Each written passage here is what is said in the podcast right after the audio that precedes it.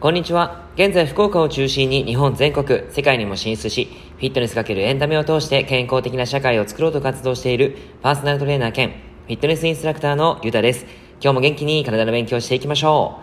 う。さて今日は根本的解決。心を整えると腸を整えるの相互関係という内容をお話ししていきます。昨日はボーンブロスという骨出しスープですね、についてお話ししてみました。お腹の調子を整えたいという方はぜひ聞いてみてください。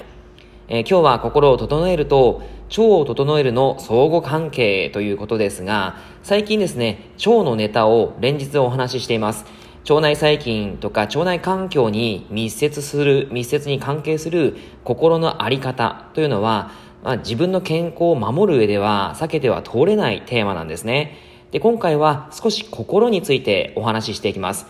僕はですね、自分自身、日々の生活を通して元気に毎日を楽しく活動するためには、腸内環境と精神状態の両方を整えることが大切だと考えています。特に精神状態が体に及ぼす影響は無視できないんですね。腸内環境も精神状態に敏感に左右されます。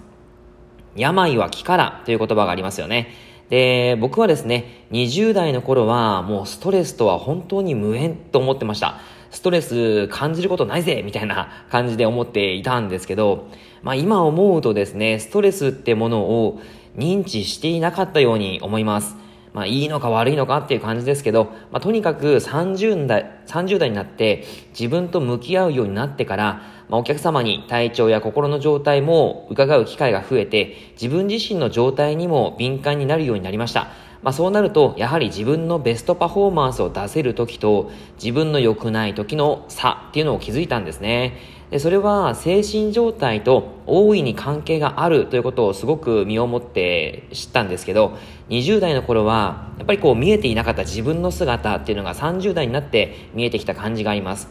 で、えー、僕はですね、大病を患ったことはないんですが、精神状態が良くない時は、やっぱり体に対する何らかの症状を感じています。まあ、改めて心があんまり良くないと、やっぱり体に影響するなっていうことを感じているんですね。で、まあ、心の重要性ということで、病気は体からのメッセンジャーなんて言われたりもします。病気になると辛いし苦しいし、不安は広がるし、絶望してしまうかもしれません。しかし、なぜ病気になってしまったのか、その過程がどこかに存在するわけです。なるべくしてなってしまった病気。その意味を考えてみると、人それぞれの人生の歩み方をどうこう言うことはできないけど、自分自身で気づいて、自分自身が自分のためにいい歩き方をしていってほしいなっていうふうに自分は感じてます。で、何も自分をこう、やっぱり、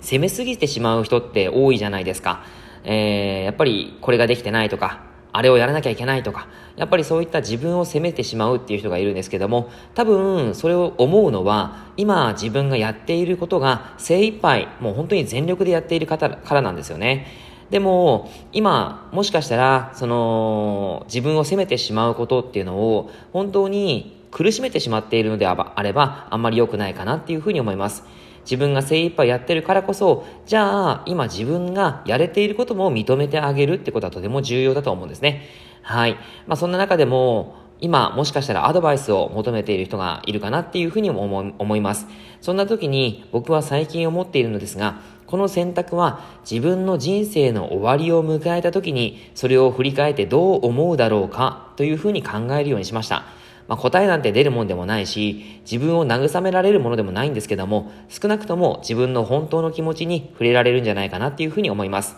目には見えないプロセスの中で自分自身が引き寄せてしまっている今の状況を乗り越えられるのも自分次第だと思います。悲観的になるのは、えー、結構ね、簡単だと思うんですが、そこを乗り越える心のあり方というのが幸せに生きるきっかけを作るんじゃないかなって思います。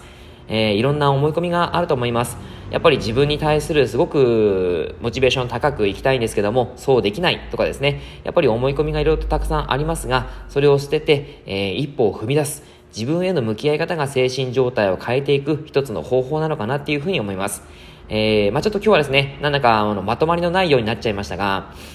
まとまりのない内容ですね、内容になっちゃいましたが、えー、心と体は密接につながっているからこそ、自分を責めすぎてしまう人がいたら、少しでも自分のやれてることを認めて探してもらって、えー、優しくなってもらえたらなっていうふうに思います。何かのきっかけになれば嬉しいです。